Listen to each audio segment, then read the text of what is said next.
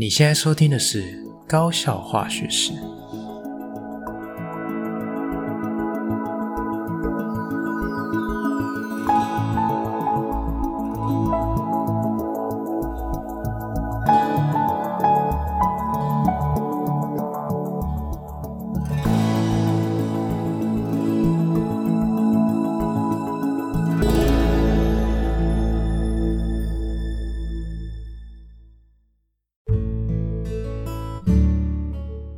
大家好，我是吉米斯，欢迎回到我们的频道。那这礼拜的节目内容呢，呃，我想要做一点小小的改变，好，因为今天要谈的主题比较多，内容也比较长，好，所以我想说，呃，在节目一开始呢，先跟大家做一个简单的简介，好，做一个简单的导览。那希望呢，点开这个节目的你会有一个概念，说，诶，接下来我往下听可以听到什么样的内容？好，那我们第一个部分呢，要分享高中的校园生活。吉米斯会跟大家分享到，诶，上礼拜是家长日，好，那家长日呢，好，那家长到了学校，可能要注意孩子的什么部分？不同年级、不同阶段的孩子，你可能要稍微留意一下。他的呃重点是什么？你可能要关注的点又是什么？又可以跟老师讨论分享些什么？好，那接下来还会稍微提一下这个防震演练的部分哈，因为也适逢这个即将九二一地震的这个纪念日嘛，所以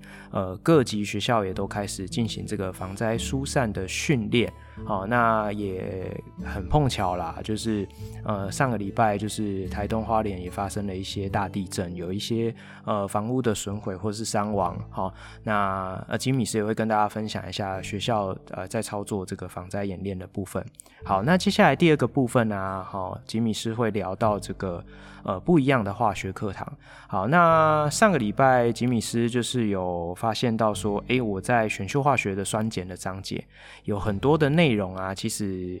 呃跟以往旧课纲比起来就删减掉了。好，所以接下来我们会聊一下说，诶，在课程的删减上面可能会遇到哪些问题？那为什么当初会这么做？那可能会造成有哪些后续的效应会发生？好，那这个是有关于这个不一样化学课堂的部分。最后一个科普知识呢，这个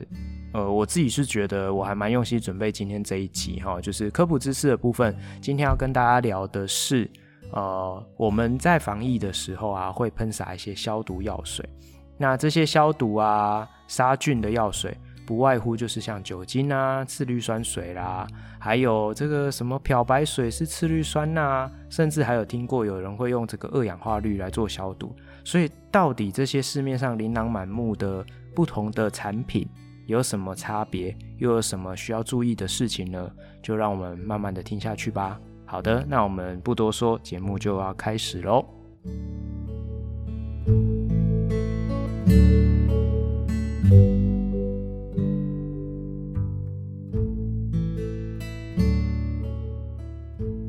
那这礼拜呢，想要跟大家聊聊高中怎么了哈。那我们今天的第一个部分呢、啊，想要跟大家分享一下，上个礼拜呢，就是还蛮多学校哈，就是有举办这个家长日嘛哈，就是这个亲师座谈会。好，那这个因为今年啊，吉米师没有担任导师的工作，所以就没有机会啊，跟这个家长见到面哈。不过呢，就是想说借由这个机会跟大家分享一下。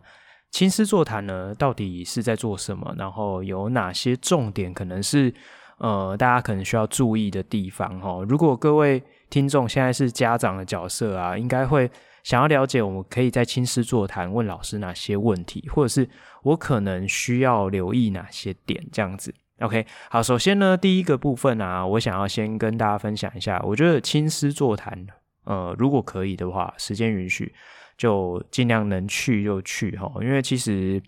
呃，某个层面来说，亲师合作是蛮重要的。好，毕竟家长才是孩子真正的陪伴者。因为我们其实在学校遇到孩子的时间，就是白天上课的时间。虽然，呃，可能家长们会觉得说，诶，我孩子在学校的时间其实是比在家里面还要来得多哈。就是醒着的时间来说的话，好，你看嘛，一到五。呃，早上可能六七点出门，然后从八点开始一直在学校，可能待到四点五点，在学校时间那么长，那老师应该是比我还要更了解我的孩子吧？好，这样子想其实是很有问题的，因为其实在学校的环境里面是一个大大群体嘛，哈，所以就呃一个老师可能他要面对好几个任课班，那即使是导师呢，他在自己班上也是三四十个同学，你每一个同学平均来说真正相处的时间没有到那么长，哦，所以其实呃在家里面呢，这个。学生或者是说孩子，他才能够呃展露他自己真正原本的生活的习惯跟跟个性。那在这个呃舒适的环境里面，他表现的才是真正的自我。哦，那家长的陪伴其实才是呃影响他比较多的部分哦。后面我们会稍微分享到说，诶，我我之前遇到的一些学生的例子是怎么样这样子。好，所以其实讲到头来哦，家庭教教育真的是非常重要，因为。呃，其实，呃，爸爸妈妈在家里面的生活作息，跟他平常的兴趣啊，会从事什么样的休闲活动，这些事情都会，呃，可以说是大大的影响到孩子。哦，因为其实这就是你们的家庭文化。好，所以其实像之前哈，我自己的导师班的学生，有那些嗯，也知道嘛哈，就是有很多的学生他是。感觉都没有在读书的哦，那你就会觉得很奇怪啊。找他来聊一下，说：“诶，都已经要段考了，或甚至都要学测了，你怎么感觉每天都没有什么时间在读书？”好，就一聊之下才发现到说：“哦，他已经是他们家最用功的。”哦，你一问之下，你才知道说：“哦，他平常回家，哦，爸爸妈妈就是要么在看电视，要么在追剧。”要么在滑手机，要么就是在打电动，哦，那他的弟弟妹妹也没人管，哦，那他可能自己要读书，还要去找一个安静的角落，好，所以其实你也很能够理解说，诶，为什么他会觉得回家不需要读书？因为他们家就没有人在读书啊，哦，从小到大他看到大，他就是觉得说，在家就是睡觉啊、看电视啊、追剧啊、聊天、打屁啊、哦，打电动啊、玩手游。他从小就是接触这样的生活习惯，所以他没有办法建立一个良好的读书的习惯跟这个自律的学习的态度，我觉得也是很合理的。好，所以我刚刚才会说，其实呃家长的影响比学校的老师大实在太多了哈。因为如果家长能够在家庭里面塑造一个呃学习的环境，或者是大家可以有有一个时间，可以愿意坐下来读点书，哈，看一点自己喜欢的书也好，或者是呃处理一下自己呃必须要完成的任务啊、功课啊、工作啊，那那种环境之下，小孩子也会比较有自律，也会比较能够规划自己的读书时间。好，这是我自己看到的例子是这样子，所以其实家庭教育真的非常重要。然后再来就是跟孩子成长的这个。背景会影响到他的个性跟他的兴趣，那这一点的话，其实大家应该不难想象哦。如果这个孩子从小到大就呃很常出外踏青，接触大自然，他自然而然就会觉得说，嗯，自然环境是吸引他的，是让他觉得是舒服的，是让他觉得有兴趣的。所以未来他可能在从事一些学科的学习，以及他未来的这个性向的发展啊，兴趣的发展都会。不排斥哦，不不敢说一定就是往自然科学方面，但是起码会比较不排斥。哦，可是如果相反的，如果假设今天呃家里面的这个呃文化或者是家里面的休闲娱乐活动，就跟自然扯不上什么干系，好，所以这个时候你也可以很能够理解说，诶，在这个环境之下，小孩子就会对这方面真的就比较没有兴趣。好，所以其实。小孩子就像是一张白纸啊，哦，你今天给他什么刺激，他就会有对应的回馈，哈，对应的反应。所以其实我觉得可以，呃，多带孩子去尝试各式各样不一样的呃刺激，那呃想办法 哈，想方设法在家里面塑造一个还不错的学习环境，或者是呃起码是一个良好的这个互动啊。可以互相对话的一个家庭氛围，我觉得这是很重要。哦，所以虽然我自己当家长也还没有很长的时间，但是我们还是一直很小心的在家里面想要去塑造这样子的一个家庭的气氛跟环境。好，那像我自己的小孩子出生到现在，我们几乎不在他面前花手机。好，我们如果真的要查什么资料，也是会。呃，稍微遮掩一下，或者是能避免就避免。那我们基本上也没有在小孩子面前开过电视，哈。所以其实我觉得，呃，不希望说跟小孩子的相处，或者是小孩子的成长，都是充斥这些三 C 的产品，或者是说，哎、就只有关在家里，哈。我觉得这样不太好，哈。那如果假设有机会可以出去踏青走一走，或者是说，哎、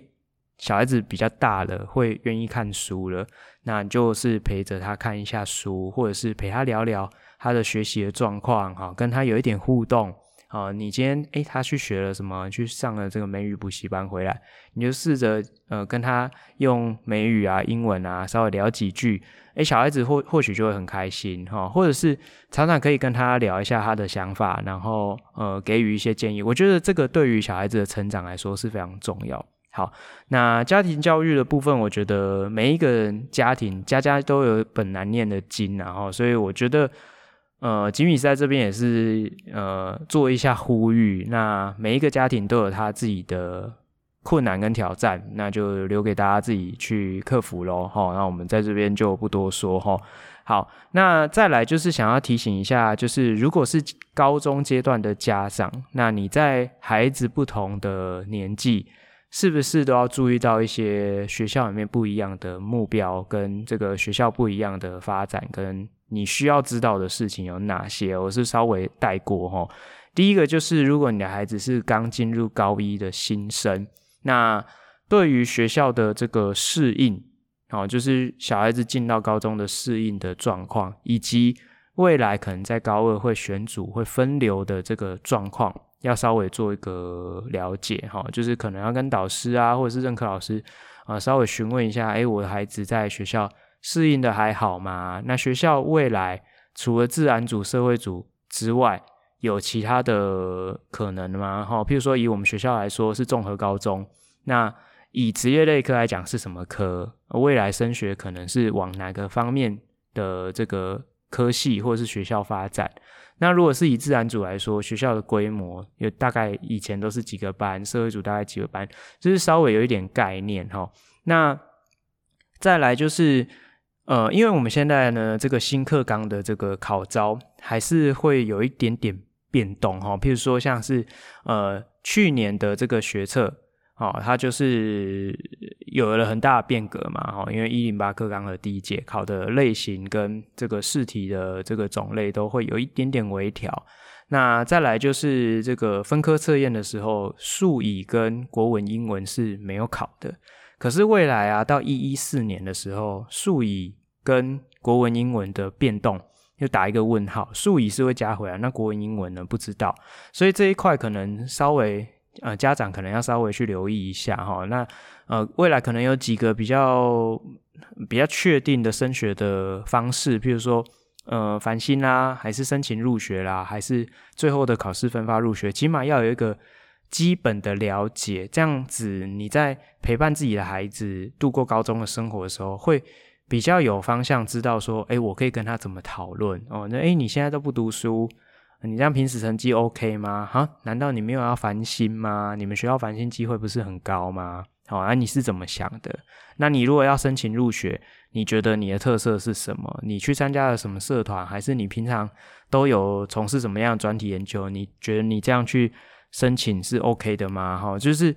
你会比较有一个方向跟概念，知道怎么去跟孩子讨论。好，所以我觉得高一的部分。家长可能还是要稍微知道一下未来升学的进路有哪一些，好，种类大概是怎么样，然后差异大概是哪里。你在这个阶段可能不需要说 No 摸得很清楚说，哦，游戏规则是怎么样，排名怎么算啊，分数怎么算，怎么计分。我觉得是细节还不需要那么清楚，可是大致上有几个方向可能还是要掌握一下。好，那接下来如果孩子升上高二哦，我就会建议你可能要稍微留意一下说。哎，孩子分组了，重新分班，那分组之后的适应状况，这一点一定要特别留意，因为其实有很多的学生他们在选组的时候，哦，就很有问题。好，在高一下的时候，有一个重点就是要选组。那选组的时候啊，有时候孩子会误会自己。什么叫做误会自己？就是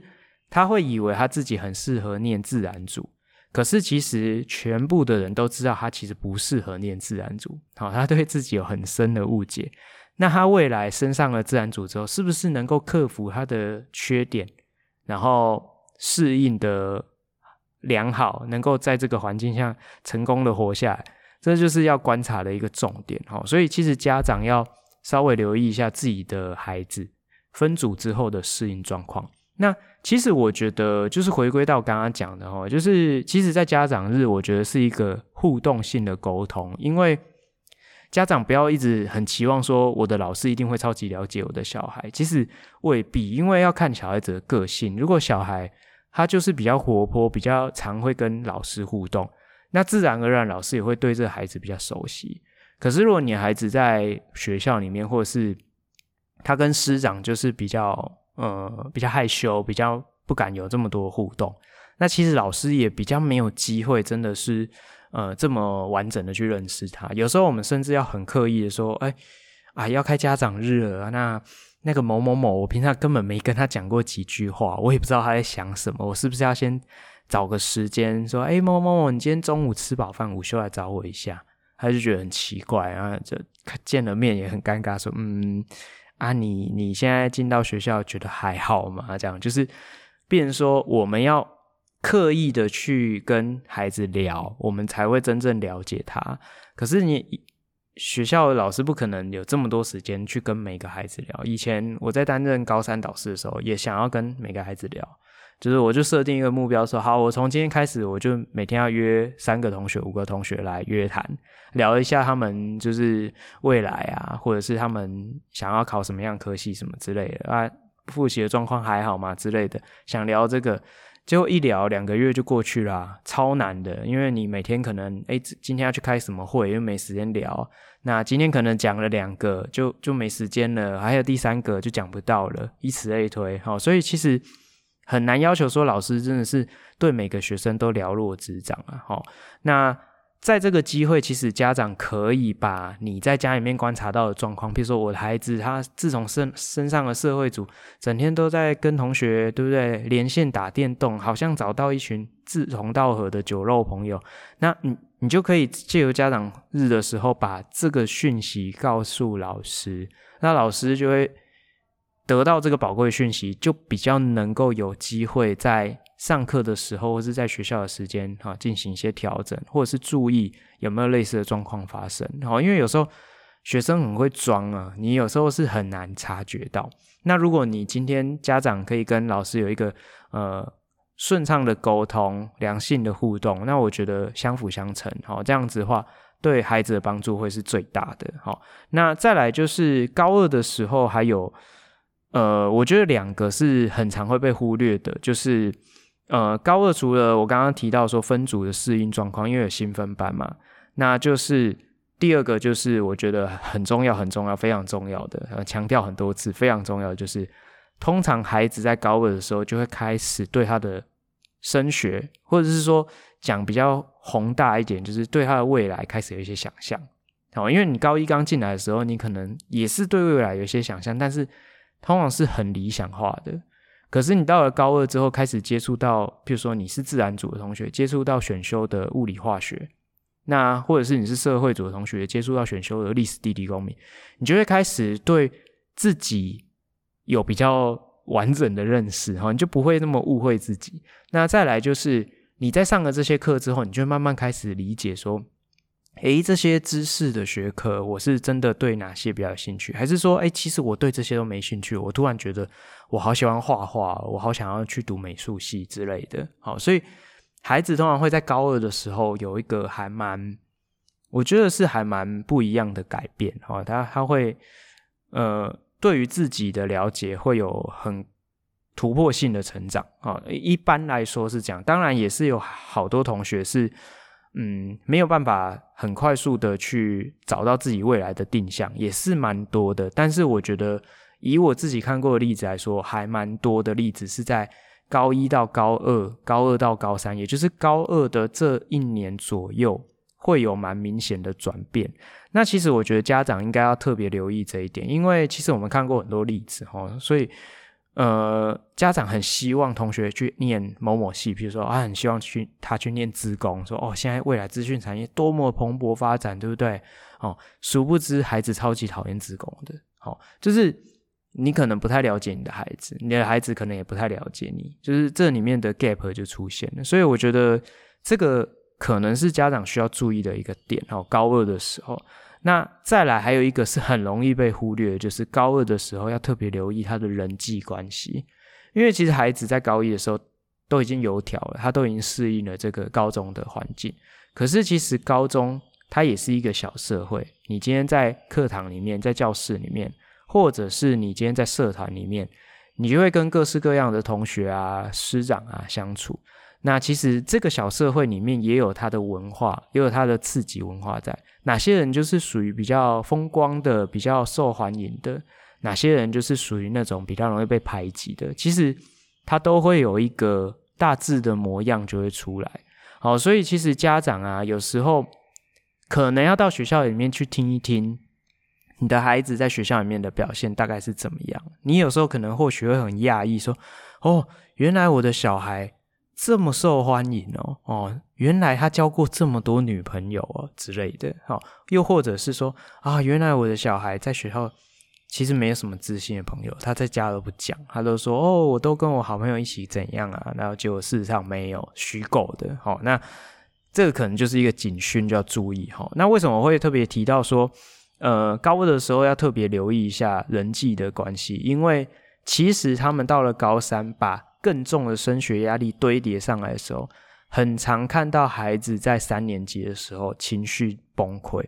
那崩溃的时候啊，他有可能就是比较不好一点，就有可能会产生一些心理方面的疾病，就会跑出来。我这是看过蛮多的例子，是不是活生生血淋淋就是这样？所以其实我觉得，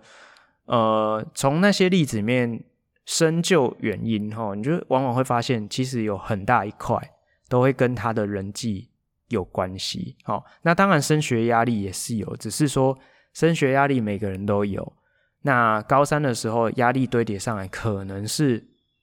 推倒骆驼的最后一根稻草。那追根究底原因，可能是从他高一甚至高二的时候就已经埋下了种子。好，所以家长可以利用家长日的时候到学校，就是。跟老师聊一聊，看看交流一下，看看有没有什么呃大家需要注意的地方，这样子。OK，好，所以呃这个是我觉得高二的时候家长可能要比较注意的地方。好，我我再讲一次哦，因为讲的比较分散。第一个就是分组后的适应，第二个就是对于未来的目标的呃探索或者是确定，第三个就是他的读书的状况或是他的人际关系。好，所以就是这几个给大家参考。那最后一个就是高三啊，好，那如果家里面有高三的孩子，应该会非常的头痛跟担心哈，因为一来是因为新课纲的关系哈，二来就是呃，我相信现在的家长应该看到，如果你的孩子是是高三了或者是国三了，应该会非常烦恼，想说现在的孩子也太不认真了吧哈。好，所以其实呃。互相交流一下，跟老师交流一下，孩子在家里面复习的状况哦。诶，他都是在家读书呢，还是都是去路易莎呢？还是他平常都跟谁一起去哪里读书？还是他都去图书馆？还是他根本没没有在读书之类的？好，然后再来就是我刚刚提到的，诶，他想要考什么科系？那在这个阶段，高三的时候，家长可能就要稍微去研究一下孩子的升学的方式跟游戏规则。这个时候，你可能就需要研究一下。虽然说孩子都已经高三了齁，都已经是个小大人，可是其实他们真的很需要一个信得过的，或是了解他的长辈，可以跟他们一起一起坐下来好好讨论一下他们的人生大事齁。因为有时候他们其实很迷惘，有时候他们可能没有办法看得那么远哦。比如说他模拟考就是哦，每次都是这些科考得特别不好，然后我是不是？呃，没有办法考上我想要的什么系，那身为家长，可能你就可以跟他聊一聊，呃，诶，你或许如果你去念那个，会不会也蛮好的？诶，他突然会觉得说，诶，我怎么没想过？我好像也蛮喜欢，诶，比如说心理的，那我的分数好像蛮适合填心理的，我干嘛一定要强求去填什么生命科学之类的？诶，他或许才会对他自己的这个升学或者是未来的走向有一个重新的认识，他会有一个人可以讨论。可是如果家长之这些游戏规则都不会，你说你自己想啊，我又不会，你们那个那么复杂，对不对？哈啊啊，弄得这样说，繁星是什么？一闪一闪亮晶晶嘛，哈，就。其实有时候孩子会觉得很委屈啊，哈啊，他他在学校要找老师讨论，那就到了高三，一堆人排队要讨论，对不对？好，那如果家长可以帮得上忙，当然是最好的。好，所以其实高三的家长，我觉得孩子的复习的状况、升学的进路的规划跟游戏规则的掌握，我觉得是需要去掌握的。哈，那一般来说，学校在家长日前后。都会提供一些相关的这个亲子讲座，哈，就是譬如说讲升学的啦，讲适应的啦，或什么之类的，或是讲新课纲学习历程档案之类的。我觉得家长如果有空都可以去听听看，哦，我觉得相信对对家庭的经营也是会很有帮助的，起码你会知道一些东西嘛，会比较有本钱可以跟他。谈谈判 可以这样讲吗？哈，就是可以跟他做一些讨论，这样哦，不要说谈判，可以做一些讨论。好，那这样的话，可能对于这个孩子的发展会更有帮助。这样子，好，知己知己知彼嘛，百战百胜这样子。好，那最后一个想要跟大家分享，就是最近地震真的频传哦，就是尤其是前几天在台东跟花莲地区的这个地震啊，强震，哦，那真的是。有一些这个伤亡，还有建筑物的损毁哦，那大家真的要多多的小心哦。那讲到这个哦，就是也无独有偶，我觉得很巧哦，就是上个礼拜刚好是适逢这个又下个礼拜呃，这个礼拜又是九二一的周年嘛。那其实各级学校或者是各级政府机关应该会在。这两个礼拜就是会有这个防震的防灾演练哦。那其实我自己每年这样看下来，我真的是我我有觉得啦，就是台湾有越来越强化这个防灾的意识然哦，尤其像现在的小朋友都蛮有概念的。可是我觉得到了高中，我觉得有很多可以这可以讲吗？就是蛮多的学生跟老师其实都。很敷衍的在做这件事情，我我讲白了就是这样子齁。那其实我觉得非常不好，因为这东西呀哈，就是你你觉得演一次，你就已经觉得是演的；演两次，你更会觉得是演的。就有点像放羊的孩子哦，你就会觉得说，哦，这个是不是演戏嘛？对不对？齁，大家大家就不会有那个很紧张的感觉，就不会严阵以对，说哦，真的，你今天。警报响就是要这就地掩护，那大家要疏散的时候，就是要稍微注意环境，然后要安静，确实的赶快离开这个室内，赶快到室外去集集结，或者是甚至不集结，大家就会比较没有心去去经营这一块。我觉得大家对于这个防灾地震的疏散的演练，都是抱着那种哦，现在预演，好预演，我们就演一下。哦，现在是正式的演练，我们就认真演一下，就是抱那种演的心态。可是事实上，我觉得大家应该要把这个心态稍微改变一下，说我们每次的演练就应该当做是真的，哪怕是突发性的，像上个礼拜学校在我在上课的时候，就突然警报大响，我就开始哦，就走到走廊去，然后想说，诶，啊，怎么都没有人动这样子？啊，警报大响，然后我就问他们说。诶，今天这个这个是演练吗？这样啊，大家就说这个没有吧？大家就是一副就是觉得说这个就是学校播错了，就是那警报不应该是现在出现，怎么会现在出现？大家都很很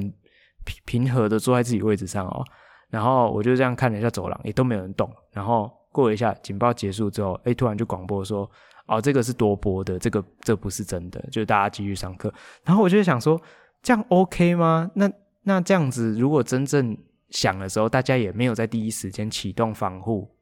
那这样子会来得及吗？我就会很担心这一点哦。所以其实，呃，之前哦，这个日本的大地震，那他们就是学起了这教训。所以其实我我看蛮多的这个报章媒体，其实都有提到说，日本的这个防灾演练的训练是很扎实的。可是也不知道是不是因为媒体的渲染啊，我就是印象中觉得说日本他们他他们在做这个防灾演练是很扎实，所以他们其实后续也有一些赈灾都呃伤亡都很轻微。好，那我我也希望说。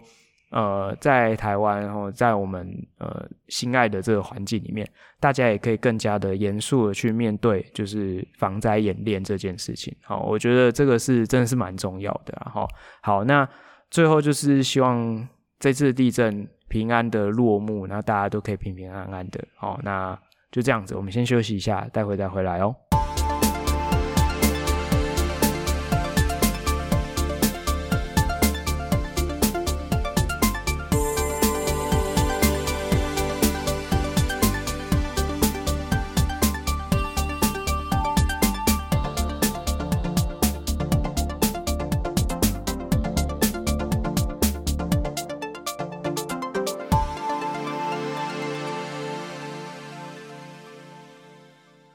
好，我们回来了。好，那我们今天呢，化学课在干嘛？想要跟大家分享什么呢？吉米斯最近在上课的时候，要上到这个选修化学的酸碱哦。那这个酸碱其实过去啊，在选修化学是非常重的一个章节。那上着上着就觉得，哎，奇怪，这边怎么又变补充了？这样哦，就是课本就越来越没有琢磨一些细节。好，哪些呢？譬如说。这个在讲弱酸弱碱的解离的时候，哦，里面有一个重头戏，这过去是重头戏哦，就是二元酸或者是说二子子酸，甚至是多元酸哦、三元酸的解离计算要怎么算哦？这其实是过去的一个重点，大家很喜欢考的一个点哦，因为它的计算相对来讲比较复杂，可是比较复杂的系统就是说。它会比较宏观一点。你今天要怎么去处理一个比较复杂的系统？我觉得它的重点是在于此。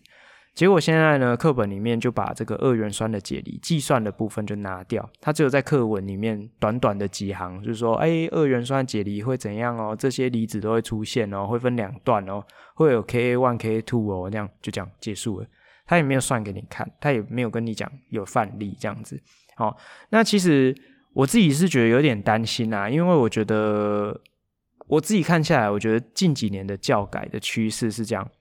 他为了要把这个时数拿去上一些国家觉得很重要的东西，比如说本土语言啊，比如说探究与实作啦，啊，比如说多元课程啊，啊之类的，想要去培养学生的广度，这一点我是同意，但是我觉得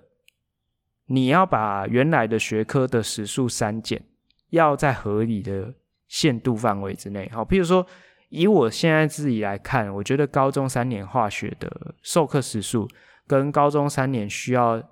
讲述的内容是搭不起来的。虽然那个课纲的那个时数建议安排都写得很好，因为废话，你你今天写零点五就零点五，你写一点五就是一点五嘛，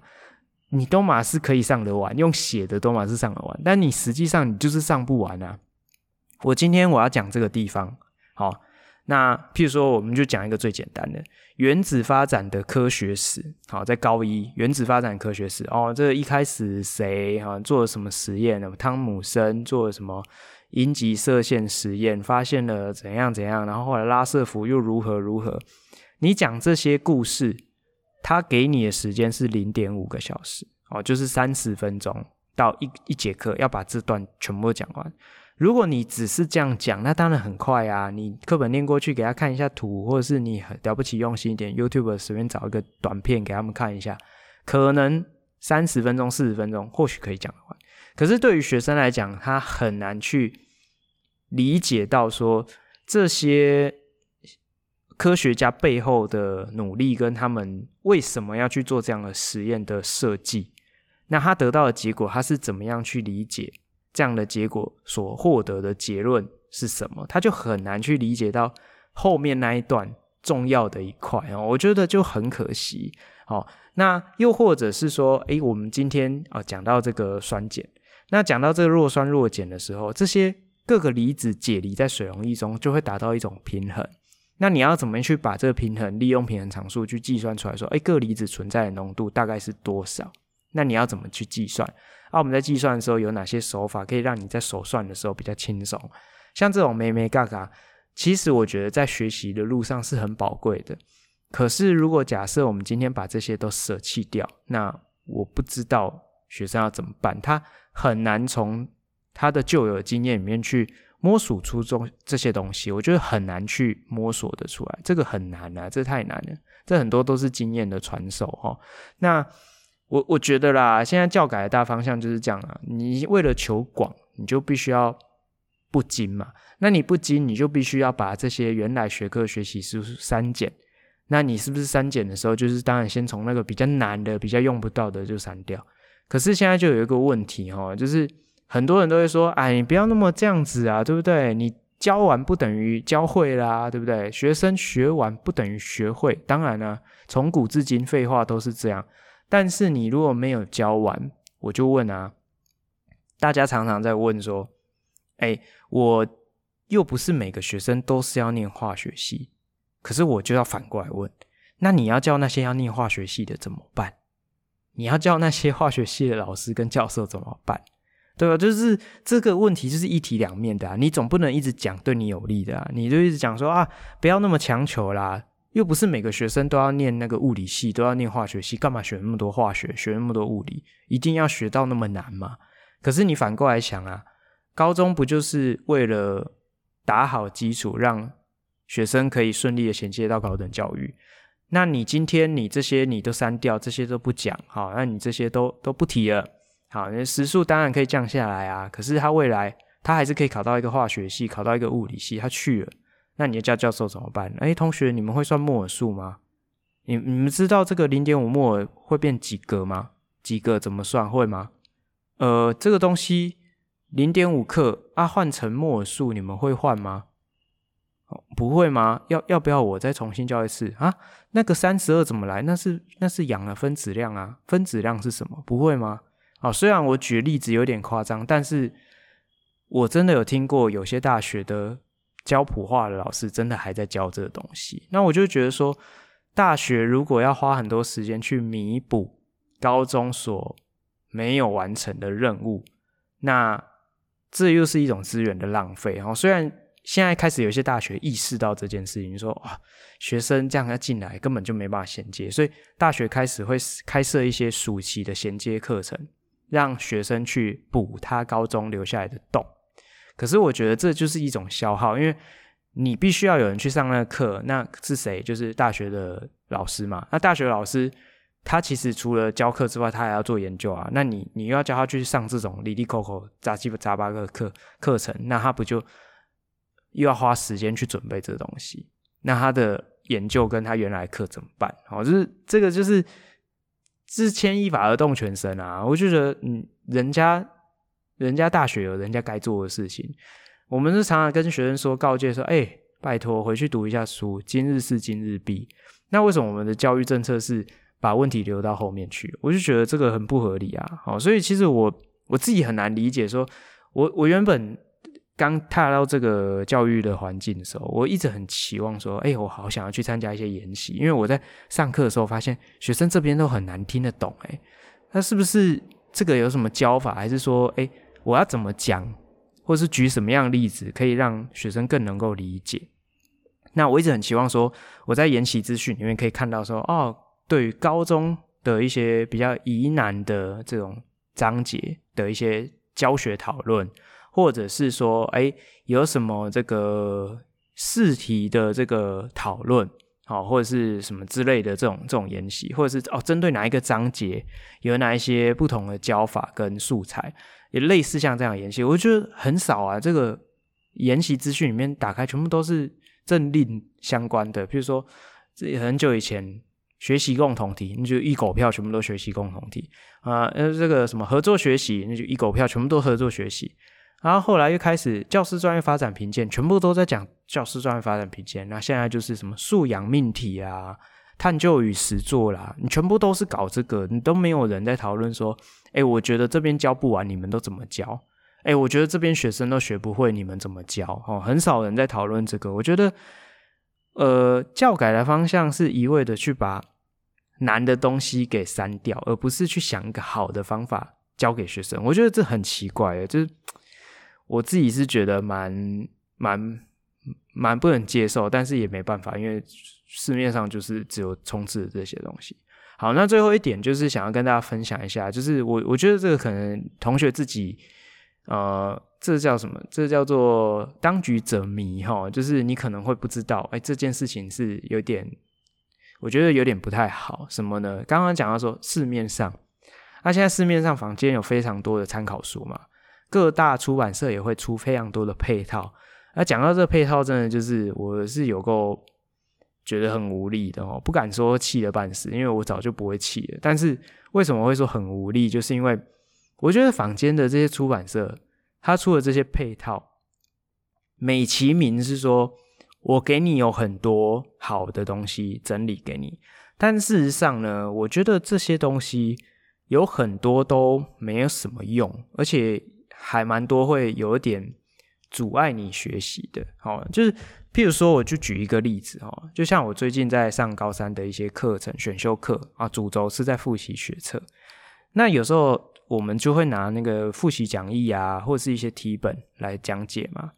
那这个时候就出现问题啊，讲一讲哦，我就会跟同学说，呃，好啦，我是先跟你们讲，这地方是有一点超纲啊。所谓的超纲，就是说。课纲规定不能考的，他就有稍微提到。那很多是压线啊，哈，就是不是说很离谱的超纲，但是就蛮高的比例会超纲。那为什么会这样？你说你是不是拿到旧的书？不是，这是新的书。那新的书为什么会有超纲的题目？我跟你说，超多的一堆题目超纲。追根究底，原因是什么？因为书出版社不可能把所有的题目都重新命题啊，他没有那么多资源。他就只好找老师或者是他们编辑把一些题目剪剪贴贴，然后汇整成一本新的。那可是呢，里面有很多的老题目，它是适用于更之前版本的课课纲哈，所以对于新课纲规定不能考的部分，或是规定呃这个删减掉的教材的部分，它就会有提到，而且题目也没有特别注明说哦里面的什么观念是超纲的哦，所以其实。我觉得这个对于学生在学习上面就会出现一个很大的问题，尤其是这十年来教改一直在变动。那这个问题其实呃，打从一开始我们就有跟出版社反映，但是呃，每次都还是会遇到这个问题，而且还蛮严重的。好，那不包含习作的习题啦，包含这个出呃参考书里面的习题、复习讲义里面习题。层出不穷，都一直会出现这样的问题。好，所以其实我觉得那些配套有时候虽然说是给学生一些帮助，但是换个角度想，它或许啊是一种干扰。哦，就是对于他的学习来讲，我我觉得效果可能就没有到那么好这样子。好，那再来另外一个点，就是我觉得有点可怕是，呃，现在的这个走向哈，就是各家都是。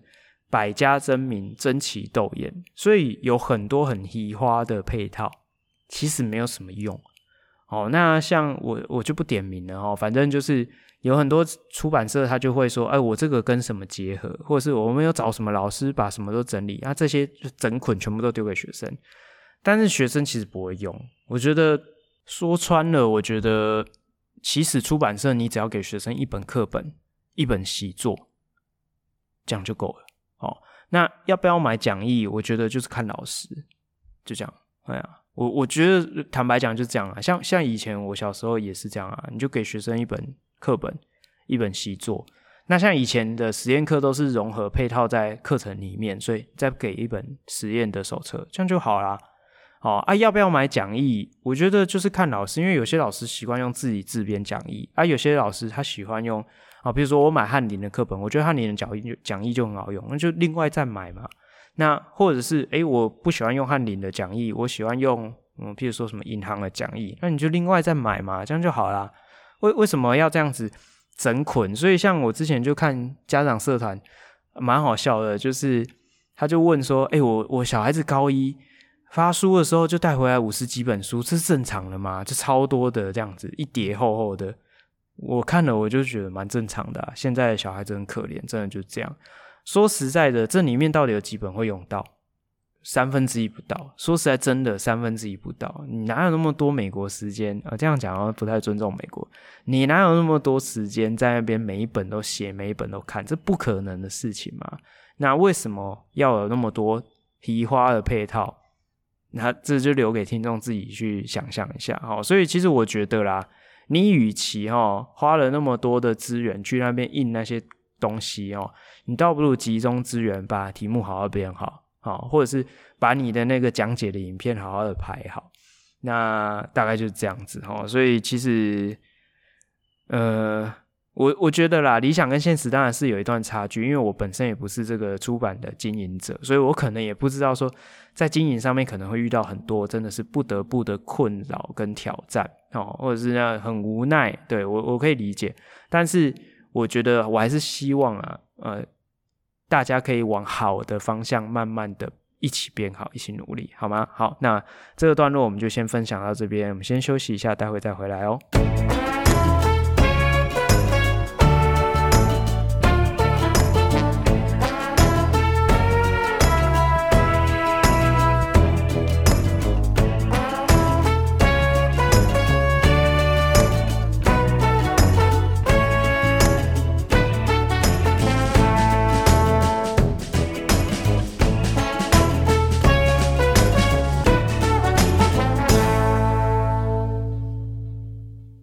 OK，好，欢迎回来。我们今天最后一个段落，哈，有感于这个最近这个新冠的疫情又再度升温，哈，因为前一阵子嘛，这个中秋节大家又群聚，然后又有新形态的这个 BA 四、BA 五的这个变种的病毒，又慢慢的侵蚀到我们的正常生活之中。那呃，自从这个新冠肺炎起来之后，蛮多的。呃，大众社会大众哈，以包含那像我们自己在学校里面或者是同事之间，都会有很多的这种日常消毒的用品会产生哈。譬如说，在学校里面最普遍就是用漂白水稀释，然后拖地、擦门把、擦柜子。我觉得这是最 common 一般的这种消毒方式。好，那再来就是大家呃，在一开始新冠的时候在抢酒精嘛，哈，所以酒精也是一个很常见的这个消毒的方式。那今天就想说，借由这机会齁，就是跟大家稍微简单的分析、比较、说明一下生活上常见的这一这一些不同种类的这些消毒的药水、药剂，到底有什么样注呃什么不同，或者是有什么需要特别留意的地方？我觉得这一点还蛮重要，因为真的看到蛮多人是误用齁，那其实不不但没有办法好好消毒，还有可能会伤害自己的身体，所以。不可不慎，好，那我们就开始跟大家稍微介绍一下哦。首先，想要先跟大家介绍一下我们在生活周遭最常见的几种这种消毒的药剂哈。那第一个就是这个七十五 percent 的酒精，我觉得这个是最康门的，就是大家天天都在喷的哦。那第二个就是我刚刚提到学校最常见就是用稀释的漂白水去做消毒，所以漂白水也是很常见的。那再来就是前一阵子啊，就是到处都有在卖哦，那甚至有很多公司说哦，无偿提供次氯酸水哦，那次氯酸水也很常见。那还有一个就是也慢慢的流行，就是网络上什么虾皮都有在卖，就是这个二氧化氯的消毒顶哦。那二氧化氯又是什么这样子？好，那我首先我先稍微就这几种消毒剂哈，就是从它的成分来跟大家分析一下，说，哎，它们有什么不同？第一个酒精就是乙醇嘛。那它就是醇类，它就是我们日常生活中的这个酒精性的饮料啊，比如说呃啤酒啊、蒸馏酒啊、烈酒里面的会让你醉的那个成分就是酒精，相信这个大家不陌生啊哈。你去打针诊所啊，要要扎针的时候，都会用酒精棉片稍微对皮肤的表面做消毒，这个大家应该都知道哦，但是。消毒的效果比较好的是七十五 percent 的酒精，好，所以如果你买到的是九十五 percent 没关系，你就是依照正确的比例稀释，也有相同的效果。但是太高的浓度或者是太低的浓度，效果都不好，就是在七十、七十五左右是比较好的一个效果。那再来刚刚讲的次氯酸的相关的系列，哈，包含谁呢？像漂白水跟次氯酸水都是次氯酸相关系列。那这两个东西里面都含有一种元素叫做氯，氯的氧化物通常都会有蛮强的氧化能力。那以漂白水来说，它的成分是次氯酸钠或者是次氯酸钙的水溶液。那这类型的水溶液其实是碱性的，碱性的环境有有利于次氯酸根的这个安定。所以其实次氯酸钠跟次氯酸钙，它们平常本来就是碱性的。那漂白水为了让它更安定，可能会去调整它的 pH 值，里面可能会加一些所谓的缓冲溶液，把它的 pH 值固定在，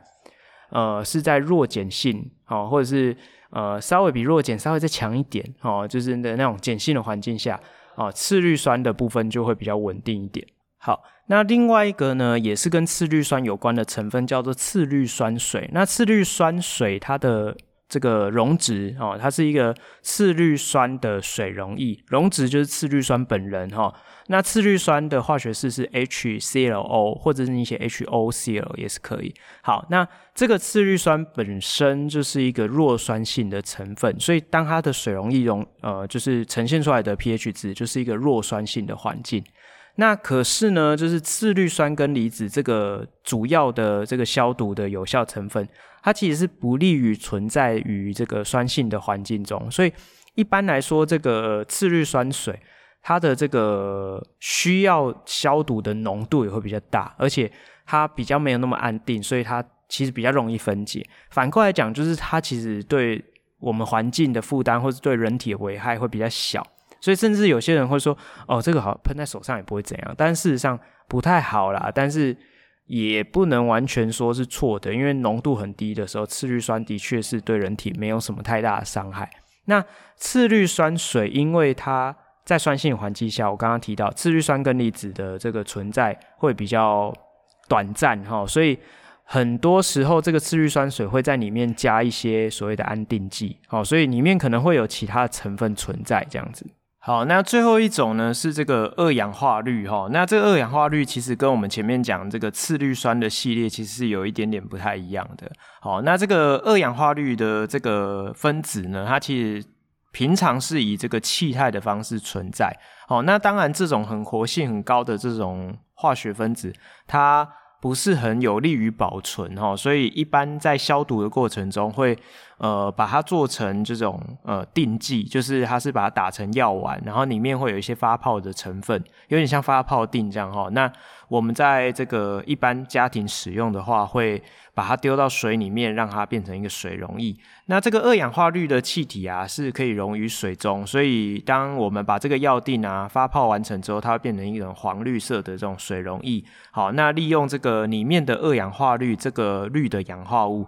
去进行一些消毒。这样子，好，那一般工业上呢，或者是一般这个食品业，他们在进行这个餐厅大规模的消毒的时候，会请清洁公司也是类似使用这种二氧化氯气体去做消毒，会比较全面，然后会比较呃完整彻底的进行这个环境消毒。好，那他们可能就是需要用到一些机器去产生这个二氧化氯的气体。好，那跟我们使用这个定剂就是又有一点点不太一样哦。好，那我们介绍完这四种主要的这种消毒剂之后啊，我们稍微了解一下这些消毒剂的这个特点，跟他们这个杀菌消毒的原理大概是怎么样哈？那又有怎么样的一个注意事项，可能要稍微留意呢？哈，那首先我们先提到的是酒精哦，酒精大家应该耳熟能详哦，它就是我们最常使用的这个杀菌消毒的这个。很亲切的哈，对人类来说很亲切的一种化学药品，就是乙醇。好，那这个乙醇呢，它其实是一种有机溶剂，好，那是一种极性很高的有机溶剂。但是啊，因为呃，生物体中有很多是这种呃细胞膜啊，它是具有这个。呃，脂溶性的这个成分在哈，那这个大家如果生物有学到的话，会知道细胞膜是一个双层磷脂质，它会把这个比较轻油的部分啊放在两层的中间，那清水的部分是会向外扩张这样子哈，所以它会形成一个薄膜状的组织，就可以形成我们的细胞膜，把我们的这个细胞外的环境跟细胞内的环境做个隔绝这样子。好，那当今天如果你使用酒精的话哈。那它就可以部分的去溶解，或是使这个呃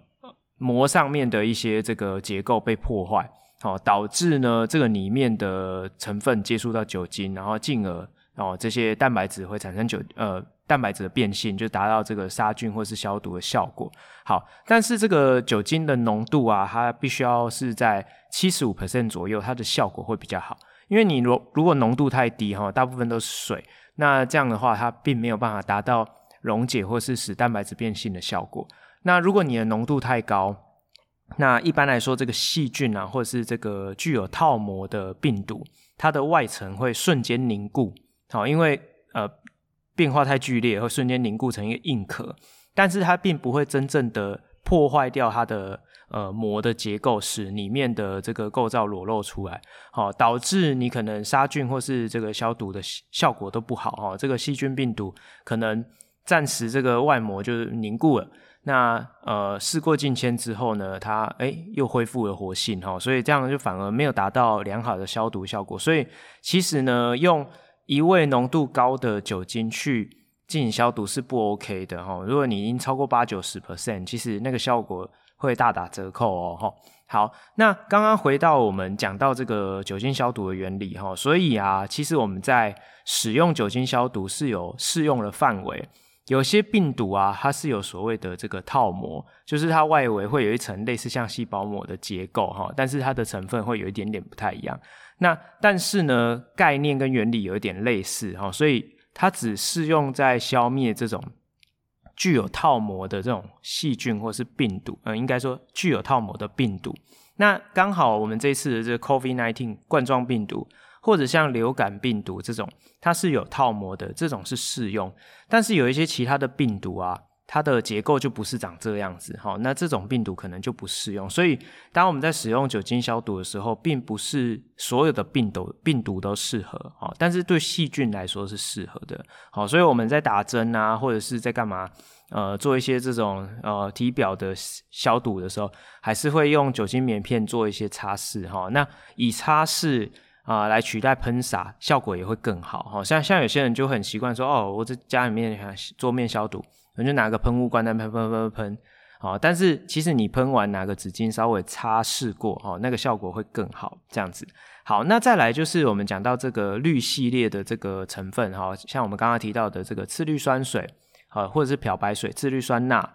又或者是我们刚刚最后一个提到二氧化氯的气体，其实它们都是利用它们的强氧化能力去进行这个病毒的结构或者是里面的这个组成的破坏。那以次氯酸水跟这个呃次氯酸钠就是漂白水的成分来说，他们所使用的就是这个次氯酸根离子。这个次氯酸根离子呢是一个还蛮强的氧化剂。好，这个我们平常在做实验的时候，它就知道它是一个蛮强的氧化剂。那这个次氯酸根离子呢，会将这个病毒进行氧化，好，所以达到杀菌的效果。但是它跟这个二氧化氯是有一点点不太一样，因为二氧化氯本身是一个呃共价分子，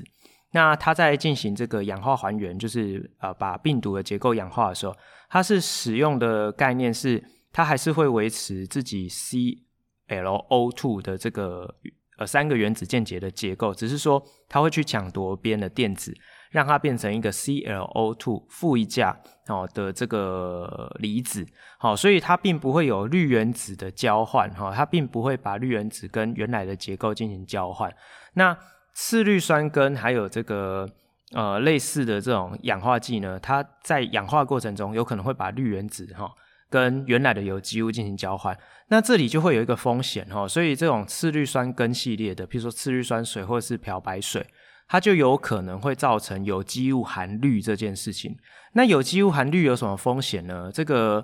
呃，如果这个有机物啊再再次的降解变成碎片，然后慢慢的回归到大自然里面，它有可能会产生所谓的三卤甲烷。三卤甲烷，卤就是卤素的卤哈，就是氟氯溴碘。好，那如果假设呢，你产生这个三卤甲烷，好，如果以氯来讲，就是三氯甲烷，它就有可能会是成为一种致癌物，好，那这个对人体的这种生物累积的风险就会比较高一点。那二氧化氯就比较没有这个问题，好，二氧化氯呢抢夺了这个结构的电子之后，它自己又变成这个离子，然后再次的分解，它就变成呃氯气或者是其他的盐，就是。呃，会直接在自然界中降解就消失，它并不会跑到有机物上面。好，所以这个是这两个我觉得还蛮大的一个差别，这可能一般人也比较不会注意到。好，那所以我们科普一下哈，就是帮大家统整一下，就是我们透过呢这四大类的这种消毒类的这种药剂，然后来跟大家说明一下，其实呢这些都有效，只是这些的效果，我们现在针对就譬如说以防疫哈，就是杀死这个 COVID-19 的冠状病毒来说，其实都有效。只是说，你要先去了解它杀菌背后的原理，跟这些药剂使用的差异，以及对我们人体的风险是什么。好，首先我们先讲一下最安全的，应该就是酒精。哦，因为酒精是呃大多数的人都可以很很 OK 就可以代谢掉的一个成分。那你即使是涂抹在皮肤，也没有太大的问题。你少量的不小心接触到，不小心被你吸入或吃进去，其其实也不会有太大的问题。好，但是呢，它的问题就是你要注意浓度的部分，以及有没有确实的进行擦拭。你不是只是喷一喷，好，而且它需要的时间可能需要久一点，或是它需要接触的是呃比较完呃比较确实一点的接触。所以，如果假设你今天呢，哈，只是喷洒在空气中，想要把空气中的病毒给消灭消灭掉，其实效果是很有限的。好，那但是擦拭的效果可能是还蛮好的。好，那接下来就是氯系列的这些哦哦，那我们就分成两个部分哦。第一个就是次氯酸水跟次氯酸根离子，也就是漂白水的成分，这两个呢都是走强氧化剂，而且它们其实是会有一定的风险。那我刚刚有提到说，以次氯酸根还有这个次氯酸水的这个次氯酸本身这部分，它们在氧化还原的过程中，有可能会产生有机的乳化物。好，所以这个对人体。呃的这个风险来说会比较高，好，但是呢，这两个其实是比较容易取得的，好，因为这个次氯酸水到处都有在卖嘛，那次氯酸根离子就是漂白水都有，但是要注意一下使用的浓度，哈，因为次氯酸水的次氯酸它不太能够存活在，应该说它不太安定存在于酸性的环境中，所以一般来讲，你要达到跟漂白水相同的消毒效果。你的浓度可能要稍微高一点点，好，但是我想一般社会大众使用应该不太会有这个问题，因为他买来浓度就是这样，你也不会额外去做什么事情，好，那漂白水需要的浓度可能就比较低，OK，好，但是这两者哈对于皮肤都还是会有一定的刺激性，所以其实都呃建议不要直接接触到皮肤哦，所以不要觉得说哦这个次氯酸水都说呃专家或者是你看到广告都说。哦，这个对人体无害，你就拿来喷手、喷脸哦。那这样其实对皮肤的刺激性是蛮大，因为它毕竟是酸性的。好，那更不用讲漂白水，碱性的，而且它氧化力又很强。好，所以这个是千万不要接触到皮肤。好，再来就是这个二氧化氯的部分。好，因为它还是是一个氯基的这种，呃，就是氯系的这种。消毒的产品，所以它其实对我们人体的刺激性也是很强。好，那综合以上再讲哈，就是这三种次氯酸水啊，还有漂白水次氯酸钠的溶液，还有二氧化氯的水溶液，这三者我们都很常见，都是氯系的消毒药剂。那要切记有三个原则要遵守，第一个就是呃不要拿来食用，好，不要拿来食用，千万不可以吃。好，第二个就是。不要拿来直接使用在人体上，哈，就是不能拿来擦。第三个很重要哦，这个大家都会忽略哦，就是不要大量的在室内喷洒，你不要不断的喷洒。像有些人就会很紧张，说啊，天哪，我们班染疫了，我们班有有三个同学中标，哦，教室啊，办公室啊，就狂喷猛喷，哦，喷的都是那个消毒水的味道，就是有氯嘛，哦，就有那消毒水的味道。大家会觉得比较安心，但事实上其实不应该是这样操作。你应该是等同学都离开了，放学了，或者是等这个办公室都同事都离开了，有一点像是外面的那个呃像呃环保局来清消那种，有没有？教室都没有人了，哦，办公室都没有人，你就喷，你就爽爽喷，喷完你就让它反应一个晚上。然后你第二天来上班的时候，先把教室啊、办公室门窗都打开，通风，通风了十分钟、二十分钟，人再进去。好，要这样子操作才是比较好的。好，因为这些氯系列的这些呃产品，这些氧化剂，它们在反应完之后啊，照光或者是呃一段时间之后，它自己会慢慢分解。所以很多广告会跟你标榜说它不会残留，它会自己分解，是没错，因为它是光敏感的，你一照光，它就会分解成氯气。那这些氯气会在哪里？你门窗都关起来，那当然就是在室内。那氯气对我们的呼吸道的刺激是非常强烈的，它是一种毒性气体，所以像有些人刺激会引发这个气喘啊。啊、或者是你的这个鼻炎会不舒服啊啊，甚至你暴露在过高浓度的氯气的环境中，还会造成这个肺水肿或是呃不可逆的伤害，所以这个是不可不慎。像有些人甚至会把这些次氯酸水或者是二氧化氯的水溶液装在这个超音波的雾化器里面，就是那个加湿器，它会一直喷一直喷，一整天这样喷呢，你就躺在里面睡觉，或者是就坐在旁边，其实是对身体会。有非常大的健康风险，好，所以这一点千万不要误用，好，所以我再重申三个原则哦，不可以吃，好，不可食用，好，不可以拿来擦身体，不可以直接接触人体。第三个就是不可以大量不断的喷洒在室内，好，尤其是在有人的环境中。OK，好，那最后啊，就想要跟大家补充一下哈，就是因为也是发生在我生活周遭啦，因为像我我附近的同事就有跟我讲说。我、这个二氧化氯的这个定剂啊，应该还 OK 吧？这个厂商都说这个是食品级的，所以应该对人体没什么伤害吧？好，那这里我有特别去查一下哈，就是食品级的二氧化氯啊，它的使用是规范在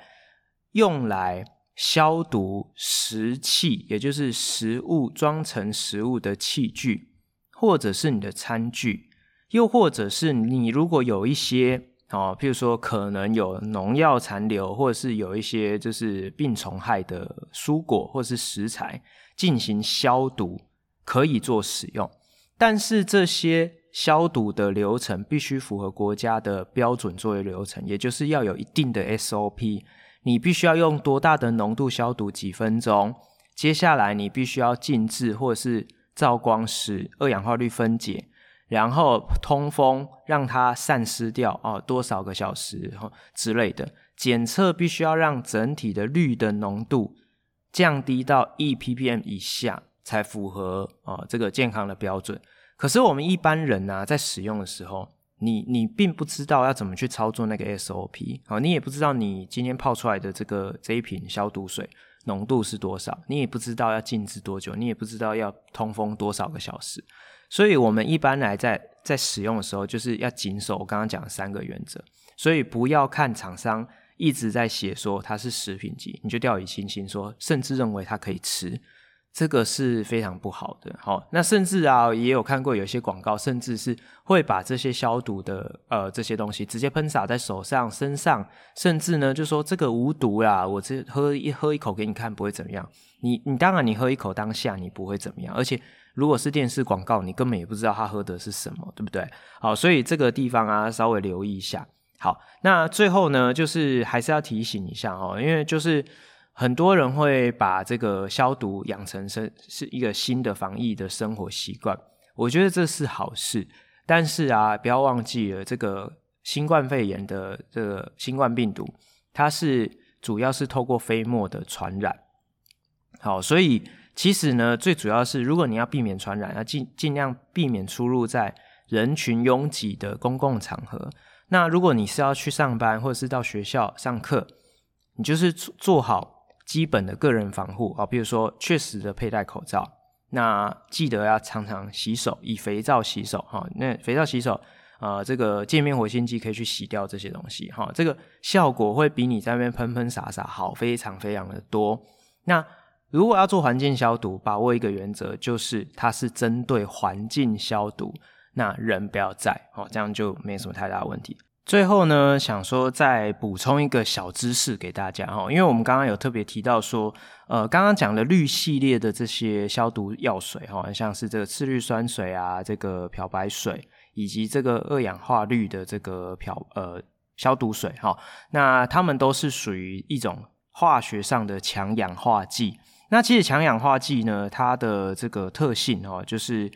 它很容易跟这个容易还原的物质哦起剧烈的反应。好，那翻译成白话就是说，这些东西很容易让可以烧的东西烧起来。OK，讲最白话就是这样。那其实以次氯酸水跟这个漂白水来讲，我觉得是不太需要担心。那尤其是次氯酸水，因为一般来讲市面市面上的次氯酸水浓度不高，大部分都是水，我觉得这还好。那但是漂白水呢，如果浓度有点高，你尽量不要跟其他的这个清洁用品放在一起哈，因为浓度很高的话，你如果跟比如说酸的东西混在一起，容易释放氯气啊，非常危险哦，是会会中毒的哈。那